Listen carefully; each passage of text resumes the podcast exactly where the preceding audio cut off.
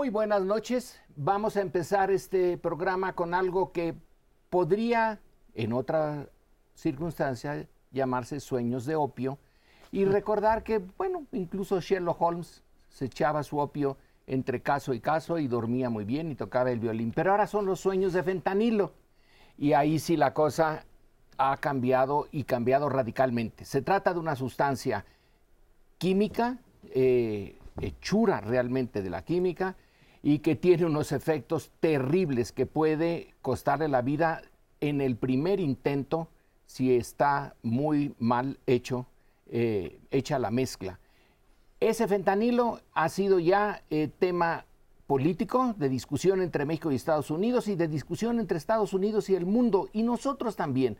Así que lo vamos a discutir en esta mesa. Es algo muy serio y realmente la seguridad nacional de los países ya atacados por esta eh, droga eh, merece que se eh, discuta a fondo y se busque un resultado, ahora sí, inmediato, porque los días que pasan son vidas que se pierden.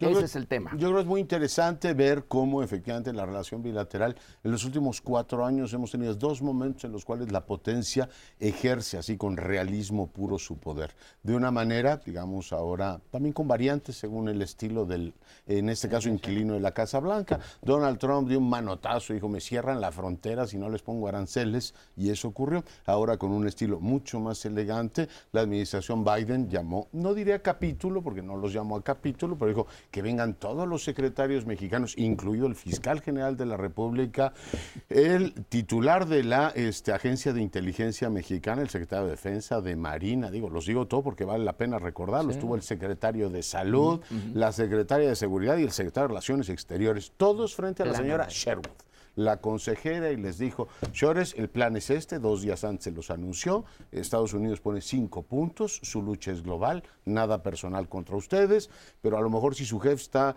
eh, digamos, confundido con el tema de dónde está el origen del fentanilo y por dónde pasa, nosotros se lo vamos a aclarar y sin ningún problema al día siguiente, después de esa reunión, un operativo de la DEA, que se supone que no estaba operando en México, dicho sea de paso, modificaron la ley de seguridad nacional. Para que después del incidente de Cienfuegos no operara en México. Resulta que está operando tranquilamente o si no tranquilamente, por lo menos de manera eficiente, porque interviene nada más y menos que el cártel este, el grupo de los Chapitos, dice, teníamos gente en el terreno, teníamos información sobre el particular y le dimos seguimiento a Ovidio, al que, además dijo el embajador, estamos esperando que nos lo extraditen. Digo, más claro, agua, esta que tengo yo aquí, es decir, Estados Unidos, esta es una prioridad mía, no me voy a poner a discutir si México manda cartas a China o no sé qué, aquí está la iniciativa, aquí están los vínculos de las organizaciones criminales mexicanas con empresas y con determinados, digamos, grupos. Va a haber una operación con el Tesoro y otros más.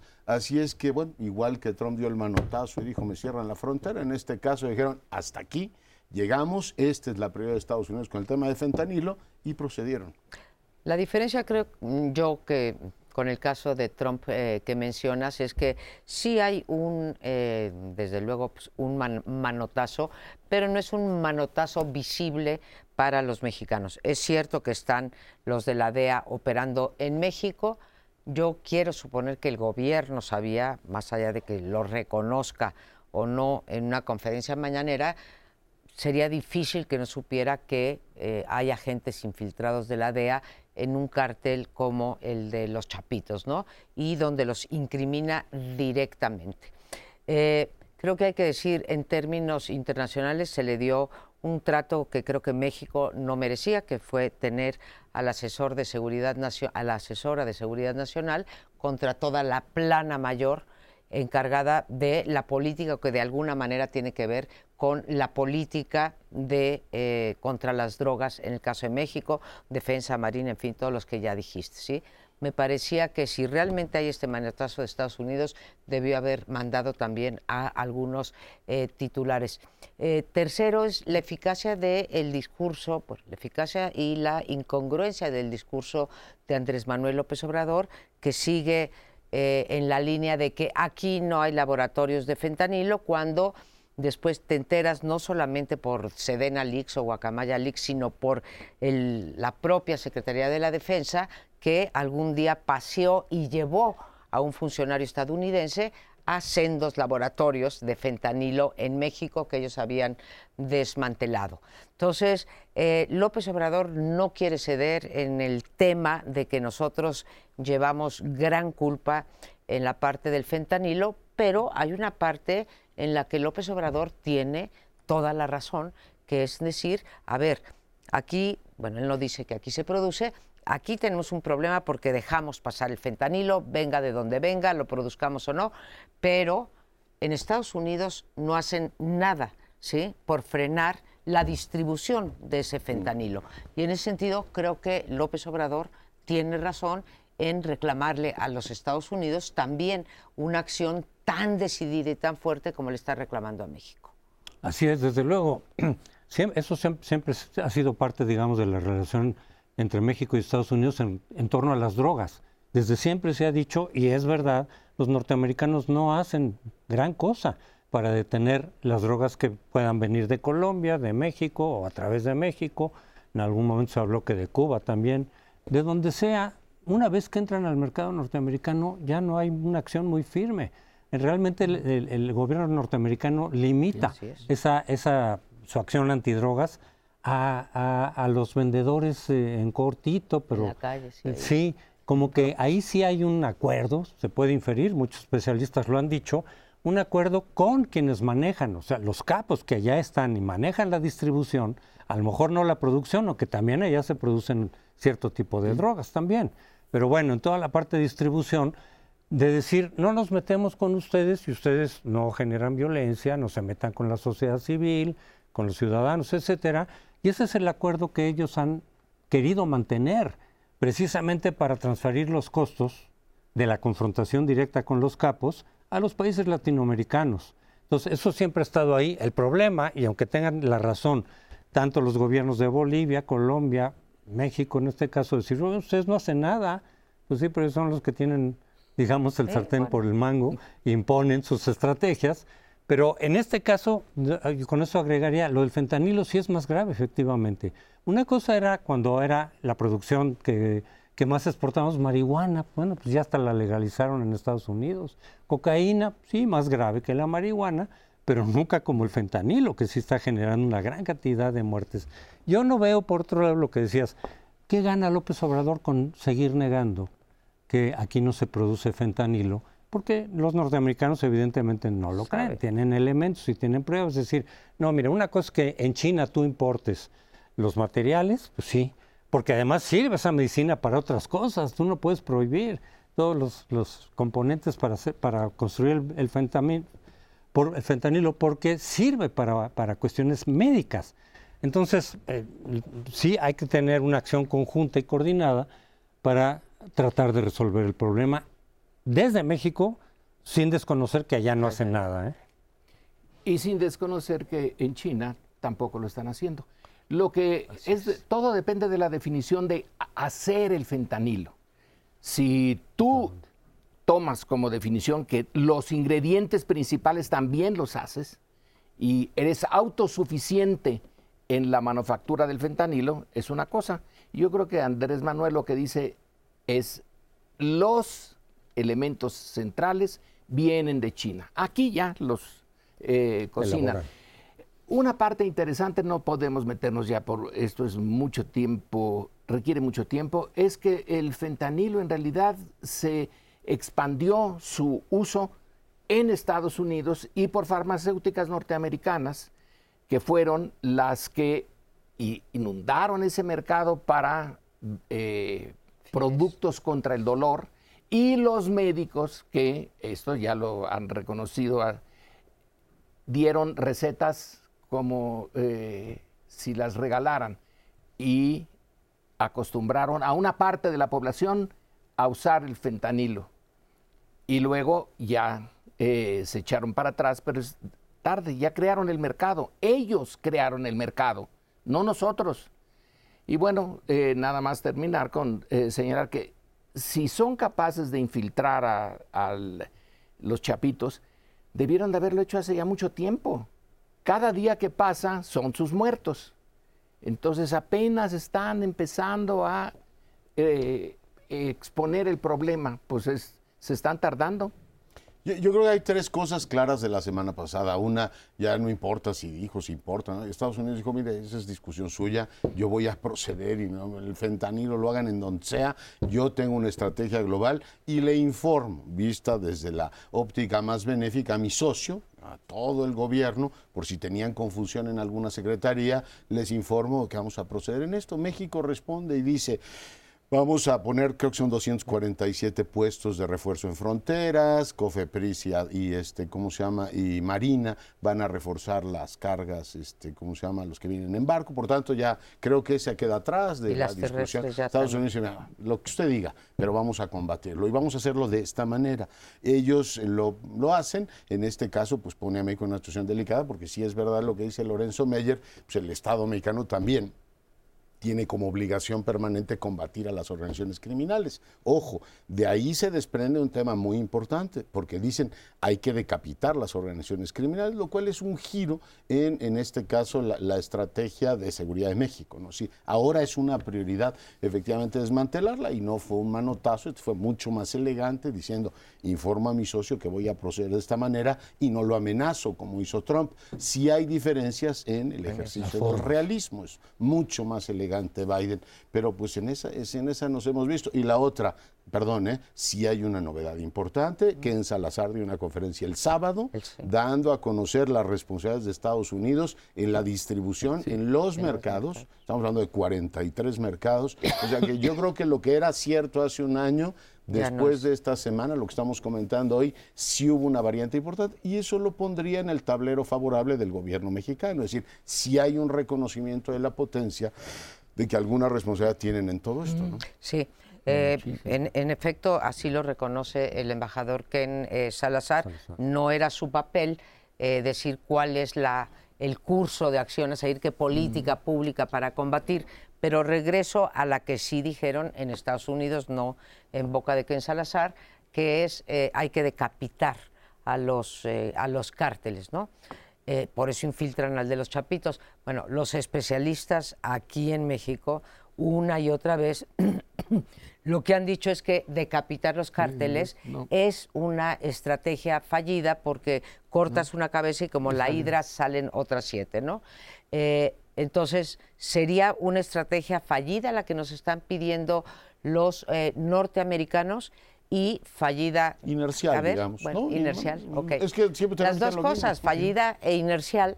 El hecho, claro, es que la violencia ha seguido subiendo en México, los homicidios dolosos han seguido eh, subiendo en México y seguimos sin entrarle al tema fundamental que es el prohibicionismo de ciertas eh, drogas y yo insisto, la responsabilidad de los Estados Unidos en que la frontera no pase el fentanilo y si pasa, que los grandes cárteles, que son los que les distribuyen a los minoristas, no son este, castigados. Yo creo que ese problema del... El problema de la estrategia también siempre ha estado ahí en el debate, es decir, siempre muchos especialistas han señalado desde hace mucho tiempo, yo recuerdo, decir, el prohibicionismo no es la solución. Este, porque genera mercado negro, porque genera este, incentivos perversos, porque genera grandes utilidades y entonces se generan los cárteles. Decir eso, pues al final de cuentas se tiene que tratar como un problema de salud pública. Ya sé que hay drogas muy peligrosas, sí, pero eh, el prohibicionismo no ha resultado, no ha dado los frutos que requieren y en cambio te lleva a la confrontación de la violencia, que efectivamente lo que hemos visto es que se multiplica la violencia y se multiplican los diferentes, hasta pandillas y grupos en lugar de, en lugar de, disminuir, que es lo que vemos desde la estrategia de Felipe Calderón. Bueno, la decapitación, eh, exactamente ese concepto debió de haberse evitado, o, debieron de haber pensado en otro, no en uno que ya está eh, superado. Pero el tema va a dar para muchas mesas como esta y nos tenemos que ir. El eh, fentanilo es un problema nuevo, relativamente nuevo, que está con nosotros y no sabemos bien a bien cómo hacerle frente.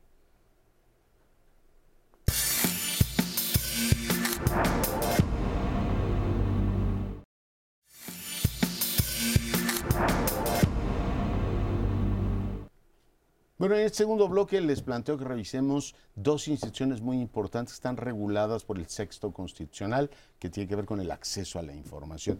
Una es Notimex, la Agencia de Noticias del Estado Mexicano, y la otra es el INAI, el eh, Instituto Nacional de Acceso a la Información. Esta semana, o la semana pasada, el presidente de la República se pronunció sobre ambas. En el caso de, eh, la Agencia de Noticias del Estado Mexicano, dijo, bueno, pues va a desaparecer. Ha estado en huelga desde el inicio de la administración. Dijo que él tiene una buena opinión de San Juana Martínez, que incluso la podría invitar a colaborar en la administración pero que en el fondo, ¿para qué queríamos una agencia de noticias del Estado si tenemos la mañanera? Es decir, eso es lo que dijo el presidente, lo cual ha generado pues, una enorme eh, controversia, porque aún en el más benigno de los casos, la más benigna de las lecturas, pues si el presidente garantiza el derecho a la información, pues no garantiza que su sucesor o sucesora vayan a garantizar eso. Por tanto, está el tema de la institución que regula o que genera información por parte del Estado. Y la otra, el INAI, que pues no solamente le ha dicho, ¿sabe qué? Completa o incompleta no sirve para nada, no tenemos más que una burocracia elegante ahí y se filtró para infortunio del gobierno un audio del secretario de gobernación diciendo pues que este era el mejor de los mundos, tenías un INAI incompleto, entonces no podrías sesionar. Presidente se ha encargado de dar dos, eh, en este caso, dos banderillas fuertes. Nos vamos a ahorrar mil millones de pesos con el caso del INAI, igual que el tema de la financiera rural, pero ese eh, no está en el sexto constitucional. Dos instituciones, pues, del Estado mexicano agencia de noticias, dice, ¿para qué la queremos si tenemos mañanera? ¿Y para qué queremos Instituto Nacional de Acceso a la Información si tenemos eh, la Secretaría de la Función Pública, tenemos la Auditoría Superior de la Federación y a todos los contralores? Yo digo, pues ya de paso borremos el sexto constitucional, ¿cómo lo ven?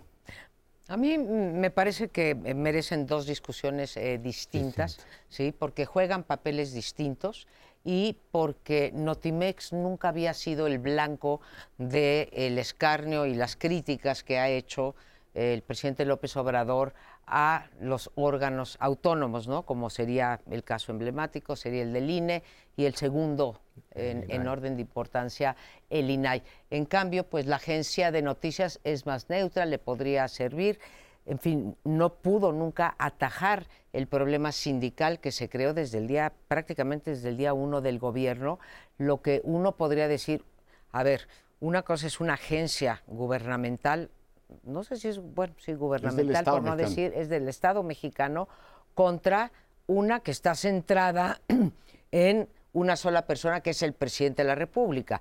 No puedes eh, equiparar esas dos cosas. En un caso, pues este puesto suponemos es transitorio, terminará en el 2014 y como bien dices, en el 2024, ya quiero echar el tiempo para atrás, este, como bien dices, sí, pues terminará y no sabemos si el presidente o presidenta que siga vaya a querer seguir con esta costumbre de las mañaneras. De todas maneras, como uno como ciudadano, pues no me voy a conformar con lo que dicen las mañaneras. Yo quiero algo pues eh, más, diverso. Entonces, cae en una y yo le preguntaría por qué le llevó cuatro años descubrir que no hacía falta una agencia de información del Estado mexicano, porque eso es lo que le llevó, Cuatro años y medio decir, oye, la desaparecemos.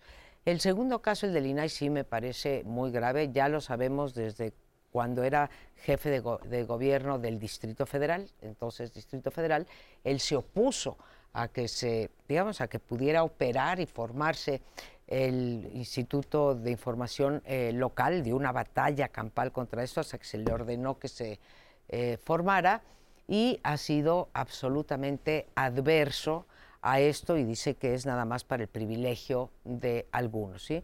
decir que el derecho a la información, yo les digo desde la perspectiva de mi trabajo, eh, yo no podría funcionar sin el Instituto Nacional de Acceso a la Información y creo que la mayor parte de la información que dan académicos, profesores, eh, organizaciones de la sociedad civil y periodistas mm. no puede realizarse sin tener acceso a ciertas piezas de información que no te dan las, eh, o los organismos gubernamentales, digamos, en primera instancia y tienes, por tanto, que recurrir al INAI para poder tener acceso a ello. Me parece un retroceso inadmisible. Bueno, lo de Notimex, eh, yo no le daría eh, desde luego estoy de acuerdo, no, no, es la misma importancia. Hay países que funcionan sin una agencia de noticias del Estado y funcionan bien. Estados Unidos no tiene, Una, una agencia especializada. Yo no me acuerdo de algo importante que haya pasado y que de repente digamos, caracoles, si estuviera Notimex funcionando, esto no hubiera sucedido. No, eh, el presidente y San Juana eh, Martínez, ¿verdad? Eh, dicen que aquí había corrupción, qué raro no es realmente una cosa de, mayor importancia. La otra, el INAI, sí. Eh, el presidente señaló que desde el principio, que fue con Fox, se pusieron ciertas cosas fuera de... Eh, que esas no iban a mantenerse como secretos ¿no? por, por un tiempo. Y él señaló que esos secretos eran justamente los que no le convenían a Fox eh, hacerlos públicos. Pero eh, en el largo correr de los eh, acontecimientos políticos, sí es bueno en un sistema con la historia mexicana de guardarse información, de no tener la apertura que debería de tener una democracia, que haya ese instituto. Yo eh, no eh, niego que los, eh, las estructuras independientes que ahora existen, casi todas están en contra del gobierno y que le fastidian. Pero quizá en el largo correr de los acontecimientos no esté mal que haya esa tensión entre quien da la información desde el gobierno y el propio gobierno en favor de un modelo mucho más abierto que nunca habíamos tenido. Entonces, eh, sí. esas instituciones autónomas, dices, la mayoría están en contra del gobierno, de todos los gobiernos, por definición, porque precisamente se crean para estar vigilando, checando, diciéndole al gobierno, oye, te faltó esto, esto lo hiciste mal. Entonces genera, desde luego, siempre, pues cierta tensión, pero es parte de la pues democracia el hecho de que justamente el gobierno sea vigilado por instituciones o departamentos que no dependan del gobierno, porque de lo contrario, cuando dice López Obrador que esas funciones las haga la, función pública, pues recordemos lo que pasó con la Casa Blanca, es que la función pública simplemente salió a exonerar totalmente. De hecho, el propio Peña Nieto en una conferencia le dio la instrucción de por dónde tenía que ser el resultado. No, pues es que es juez y parte. Y evidentemente eso es un elemento que contradice la idea de la democracia y de la rendición de cuentas. Pero tienes razón, desde el Distrito Federal hubo una confrontación que no hizo mucho ruido, por cierto, no se le puso mucha atención, pero desde luego que hubo una confrontación permanente entre lo que se llamaba Consejo de la Información este, y López Obrador, porque precisamente no quería estar dando información, mucha de la cual quizá probablemente podría ser cuestionable o qué sé yo es por algo que no quieren que se dé esa información, pero, eh, pero nunca le ha gustado la transparencia. A, ningún gobierno, nada más que algunos dicen, bueno, pues ni modo. incluso la creación del INAI no es que haya sido una iniciativa del gobierno de Fox, en realidad fue una iniciativa ciudadana. Del grupo Oaxaca, ¿te acuerdas? exactamente, pero que Fox dijo, bueno, pues ya, no, no, no me voy a oponer. Pero no es que les guste a los gobiernos este, esta, esta autonomía institucional. Como puede no gustarles no tener el control del Congreso. Bueno, pero es parte del arreglo democrático para que haya estos equilibrios y para que el objetivo final de la democracia es que se reduzca al mínimo el abuso de poder. Yo, yo creo que este gobierno que se considera excepcional en muchos casos, incluso yo estaría dispuesto a decir en la mesa, es un gobierno excepcional pero usted es muy transparente y usted informa mucho, señor presidente, pero el que venga no lo tiene por qué hacer, ni el previo tampoco. Y las instituciones de la República no están basadas en la excepcionalidad de un hombre, sino en la normalidad de las instituciones. Por tanto, no me alcanza el argumento ni en la Agencia de Noticias del Estado, Él dijo hace unos días que no había medio que estuviera a la altura, salvo la jornada, que es el único que más o menos la salva, el resto de los medios le parece que no están a la altura. Y los medios del Estado se han convertido en medios del gobierno, por tanto tú dices, ¿quién garantiza el acceso a la información? En teoría debería el Estado, Atalí y muchos otros dicen, debe haber en, en el mundo de las mentiras y la posverdad y la red Debe haber un órgano que diga, oiga, esta información está contrastada y esto es así. El concierto de Rosalía, por ejemplo, va a costar tanto dinero al contribuyente. Y la segunda, pues lo, de la, lo del INAI, la verdad es que sí fue muy publicitado en su momento. La, hoy diputada, este, ¿cómo se llama? María, Elena Pérez Jaén. Fue reinstaurada por los tribunales. Entonces fue un tema de gran controversia. Pero el presidente no ha querido ceder en ese tema y yo diría, usted puede ser excepcional, presidente, es cierto pero la que venga o el que venga no es excepcional. Y está bien que hay instituciones que los controlen. Por eso se llaman órganos autónomos de Estado, no se llaman órganos de eh, gobierno. No puedes dejar en manos de gobierno ni la información oficial, es otra de las valías, por ejemplo, de otro órgano que es el INEGI. El INEGI se le dio la autonomía técnica y, y presupuestal precisamente para decir, a ver, aquí están las cifras y esta va a ser la base de discusión de, digamos, los analistas de las políticas públicas, etcétera, y nadie discute. O sea, si el INEGI dice que bajó la pobreza tanto o que subió tanto el índice de precios del consumidor, ese es el, parámetro sobre el que discutimos, ¿no? Y esa es la valía. Ahora, tú decías, este, y lo decías bien, que hay muchos estados, muchos estados-nación, que funcionan sin agencia de noticias. Y tienes toda la razón. Ahora, también hay muchos estados que funcionan sin INAIS. Por ejemplo, en Estados Unidos esa función la lleva a cabo el Departamento de Justicia. Pero aquí, en México, después de décadas de abuso del gobierno priista ¿sí? y de desconfianza de la ciudadanía, por eso tenemos un INE. En Francia, por ejemplo, no hay un INE. Lo lleva a cabo, en unos casos lo lleva a cabo la Suprema Corte, bueno, el Poder Judicial y en otros lo lleva el gobierno y no tiene nada particular. En el nuestro, sí, porque tenemos hasta la médula eh, la corrupción o el uso, el mal uso. Pero siguen siendo dos cosas distintas, lo de la agencia de, noticias. Esa, eh, no le va a pasar nada. a la República. Y si quitamos la información no hay rendición de cuentas. La otra, la rendición de cuentas, dices, eh, Crespo, que todos los gobiernos se sienten ofendidos, pero como en este se trata, no es un gobierno en el sentido normal, sino intenta cambiar el régimen, es cuando más eh, conflicto. Pues yo, yo, tengo la impresión, cuando tenemos que ir a la pausa, que cuando los órganos autónomos cumplen la función de ayudar al gobierno, como el caso de la Comisión Nacional de Derechos Humanos, en vez de ayudar al gobierno, dejan de ayudar a la sociedad y es un desastre, como de manera palmaria lo prueba esta Comisión Nacional de Derechos Humanos. Pausa, volvemos.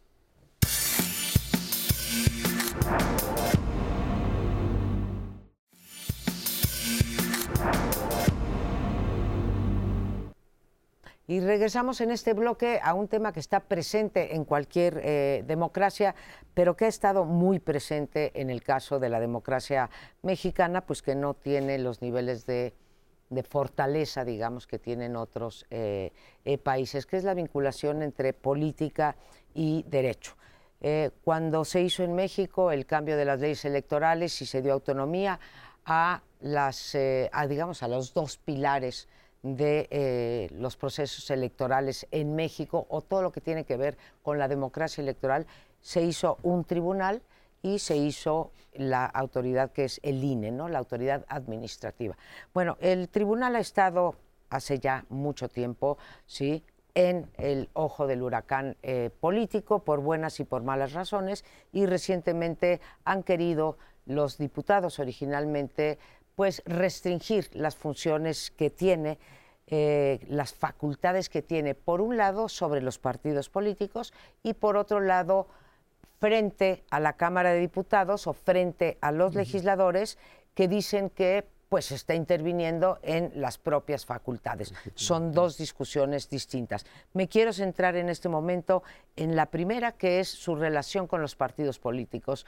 Eh, sorprendentemente para muchos, de repente apareció una coalición prácticamente de todos los partidos menos Movimiento Ciudadano, hay que decirlo, para decir sí que el tribunal no se meta con las decisiones internas de los partidos. Nosotros vamos a decidir cómo les damos cuotas a las mujeres, pero también vamos a decidir los derechos políticos de nuestros militantes. Y en esta discusión se inserta que tenemos a los integrantes, a los dirigentes de dos partidos muy opuestos, Morena por un lado y el PRI por el otro, en donde los militantes o parte de los militantes están diciendo, oigan, está abusando de su poder, están extendiendo su mandato de manera ilegal. Ha llegado a tal del PRI, no sabemos mm. qué va a decidir el tribunal, pero sí sabemos con respecto a Mario Delgado de Moreno, que está ya cuestionado y hoy los gobernadores, bueno, eh, ayer, ¿no? Los, o anteayer, los gobernadores sacan una carta para apoyar a su dirigente y decir, el dirigente está aquí y le extendemos extraestatutariamente. Es, es, una chulada de carta, porque hasta los del verde ecologista ahora dicen quién es el presidente de Morena. El, de San Luis, que por cierto no lo quería. Vamos, es una chulada. Eh, Cuauhtémoc Blanco, esta ciudad es tan, sufrida que ahora Cuauhtémoc cree que puede gobernar la Ciudad de México. Y uno dice, oye, usted era del PES. Y la gobernadora de Quintana Roo, pero todos opinando y apoyando a Mario Delgado, que es una chulada de carta, ¿no? Y habla de la política que hoy tenemos. Pero si es chulada del lado de Morena, lo de la oposición es patético. Patético digo, Morena está en su papel de revisar todo esto, las instituciones electorales, todo lo demás, pero lo que hicieron PAN y Revolucionario Institucional y PRD, es de vergüenza ajena.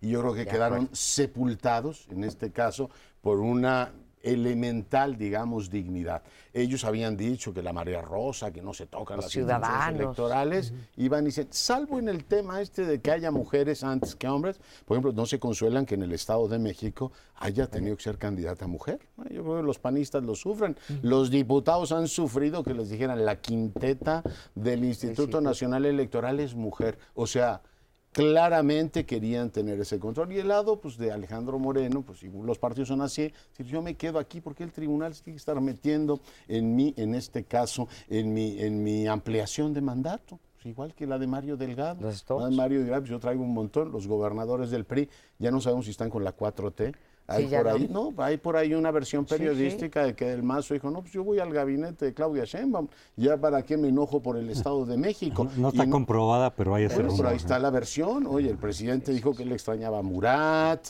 el gobernador, el, embajador de Canadá, el de la Dominicana, todos son gobernadores priistas.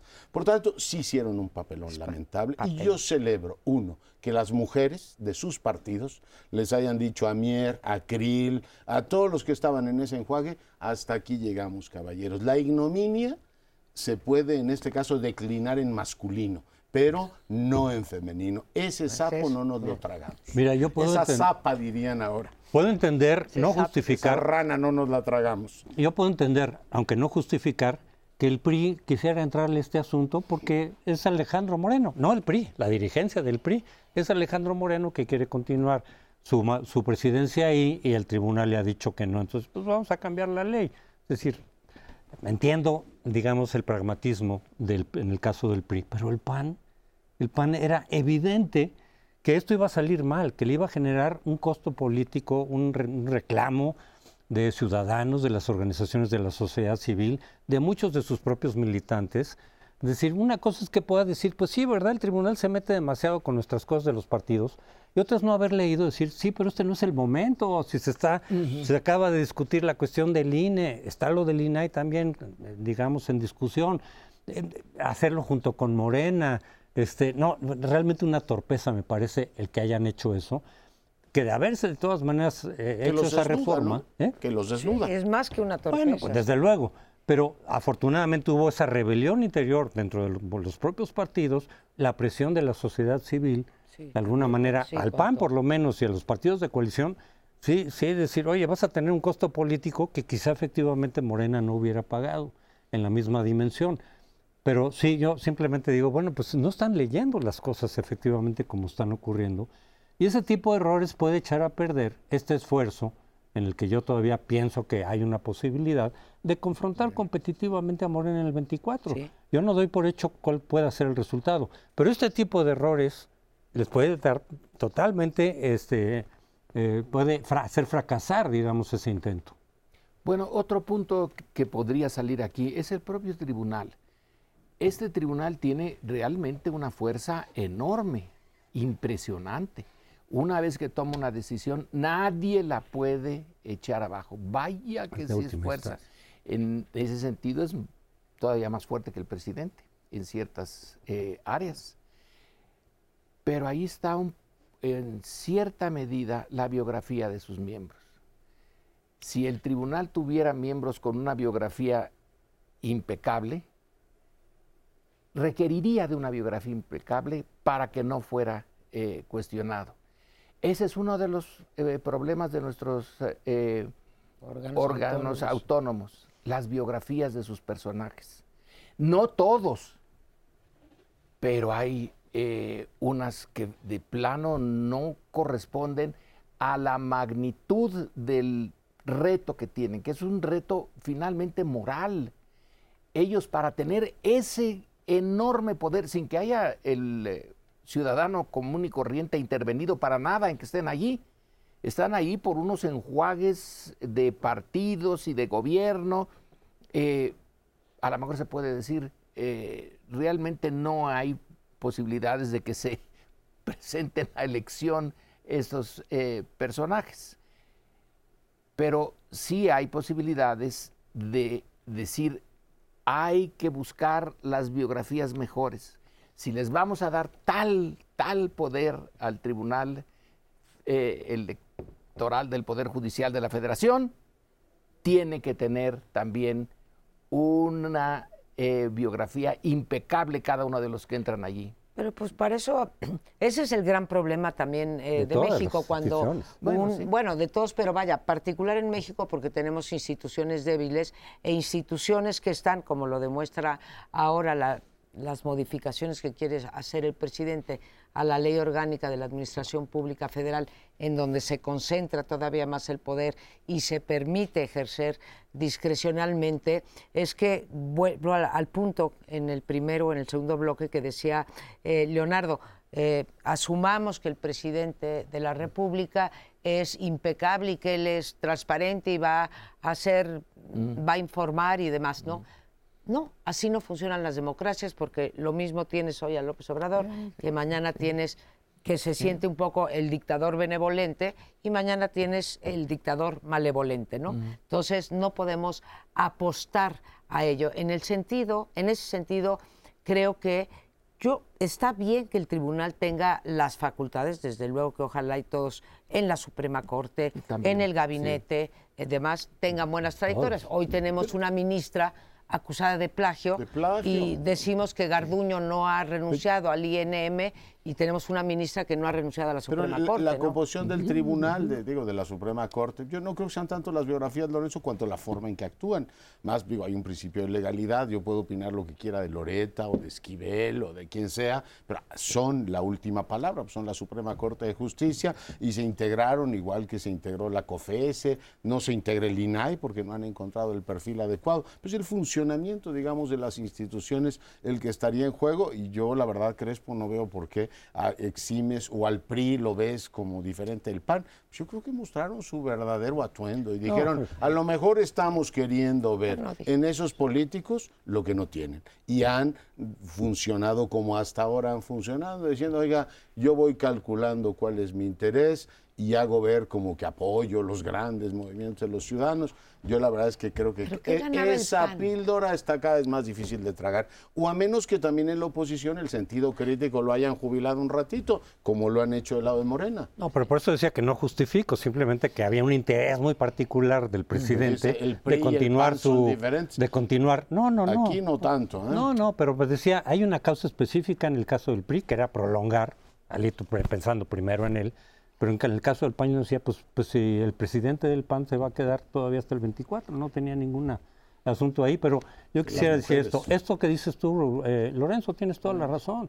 En todas esas instituciones tendría que haber gente pues tan impecable como fuera posible, pero yo insisto otra vez que eso puede mejorar muchísimo con un procedimiento de selección de quienes van a ocupar esas instituciones, que no incluya a los poderes políticos directamente, a los partidos, porque a los partidos ni a los poderes les interesa mucho que sean impecables moralmente. Al contrario. Es decir, nada más que, que sea mi cuate, O sea, que sea mi aliado. por ejemplo. Por eso, en el caso de Yasmín Esquivel, ya tendría que haber renunciado. Pues sí. De hecho, ya tendría que haber recibido el mensaje, digo yo, de Palacio, decir, ni modo, tienes que renunciar. Yasmín y el de Segalmex o Valle y Valle, y nos podemos ir Hay muchísimos por varios casos. actos de corrupción que ha habido en este gobierno, eh, pues que persisten. Pero nos vamos a otro bloque, regresamos en menos de tres minutos.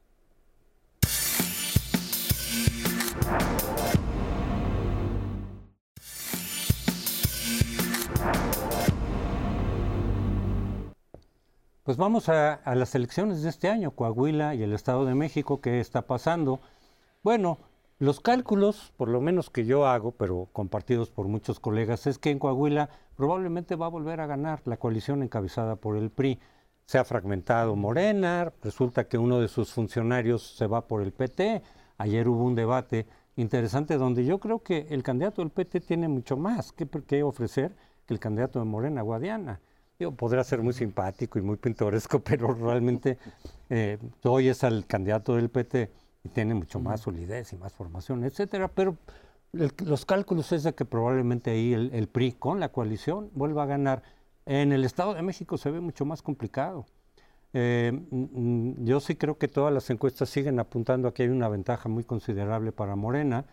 Eh, en fin, eh, vamos a ver qué pasa en el debate del jueves, aunque los debates no suelen ser determinantes, son raros los casos donde sí modificas, digamos, la tendencia, pero bueno, Delfina, por lo visto, Delfina Gómez sintió que está en desventaja en el debate con Alejandra El Moral y por eso quiso cambiar la fecha a una fecha en donde no tuviera mucha atención. Ya vieron que eso le iba a salir más caro digamos que mejor enfrentar el, debate. Recordemos cuando López Obrador no fue al primer debate en 2006, le costó varios puntos. Entonces, bueno, vamos a ver qué pasa en el debate, pero sí veo difícil el que, no imposible, porque no pueden pasar cosas, el que la coalición opositora en el Estado de México pueda remontar la ventaja que tiene Delfina.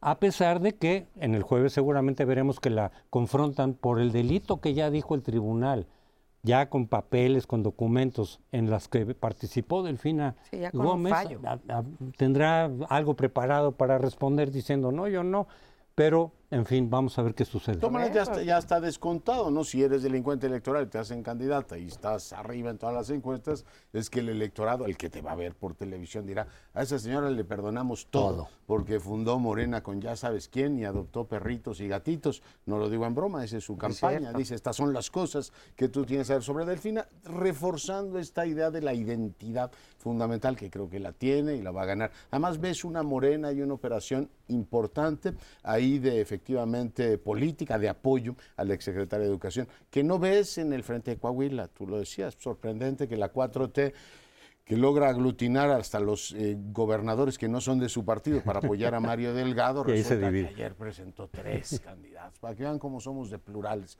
A ver, señor Del Verde, diga usted sus cosas, y decía él. Eh, y luego tenías al señor Ricardo este, diciendo, usted estuvo en la cárcel, le decía a, a Guadiana, A ni Guadiana. más ni menos. Con lo cual, pues sí se refuerza esta idea de que, bueno, quédense ustedes con Coahuila, si a cambio no se meten demasiado en el Estado de México.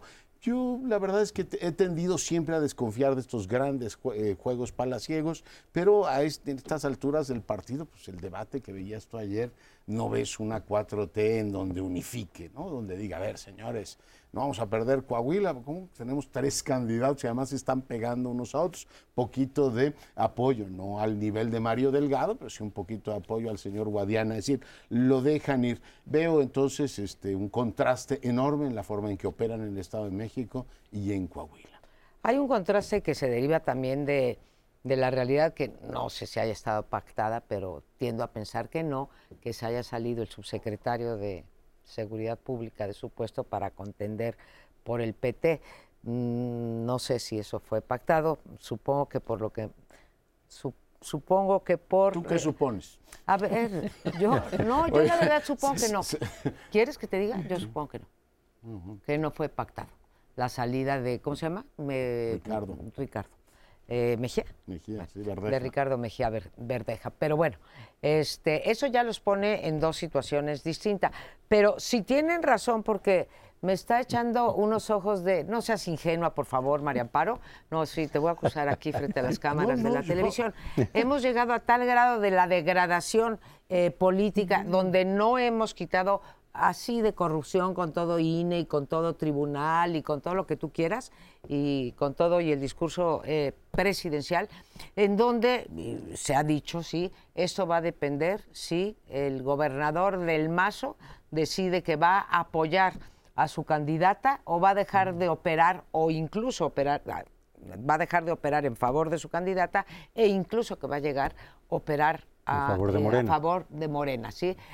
Realmente si, si esto es el caso, y ahí sí no me chupo el dedo, sí creo que en este caso, sí creo que la discusión sea así y sea de un acuerdo, pues ganará eh, Delfina. Yo quiero pensar que en estos dos meses de campaña, son dos meses, ¿no? ¿Qué de falta? campaña, este, pudieran eh, equilibrar la balanza y esto dependerá, desgraciadamente, voy a decir otra degradación de la política, del narco, que es muy importante en el centro del Estado de México, y de cómo se comporte el abstencionismo.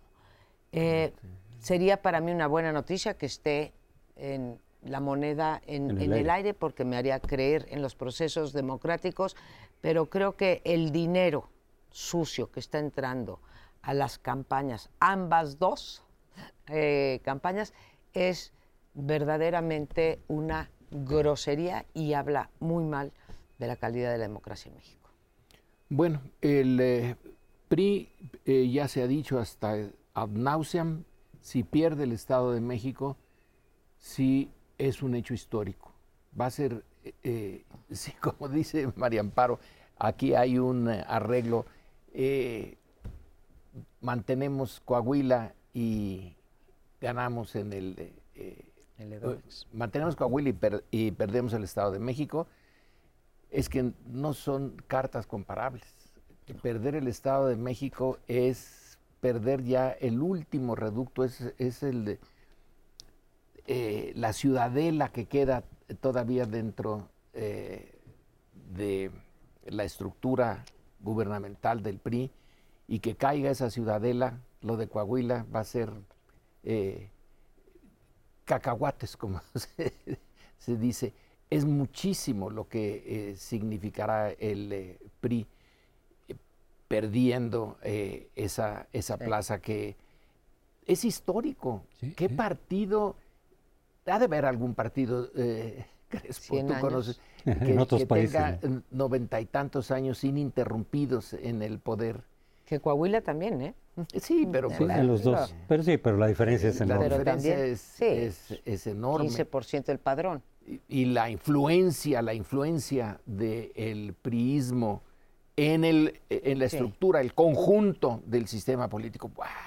es, enorme. Los Juan González, lo- lo- Sí. todo, todo eso, Tlaco- el grupo Atlacomulco. el grupo Atlacomulco. Yo, yo, yo coincido contigo, Lorenzo. Si pierde ahí el PRI, la coalición, digamos, pero sí va a ser un- una estocada que podría ser final, no tanto de que pierda el registro de inmediato, pero el PRI sí se va a ir para abajo y sería una especie de señal que ya la hemos visto por todos lados, de decir, oigan, pues eh, váyanse a otro partido porque esto aquí ya no hay, algunos irán a Morena, Movimiento Ciudadano tiene la expectativa y la esperanza de que muchos priistas se vengan a ese partido, eh, esa es la expectativa que tienen ahí, pero efectivamente sí creo que sería un punto de demolición.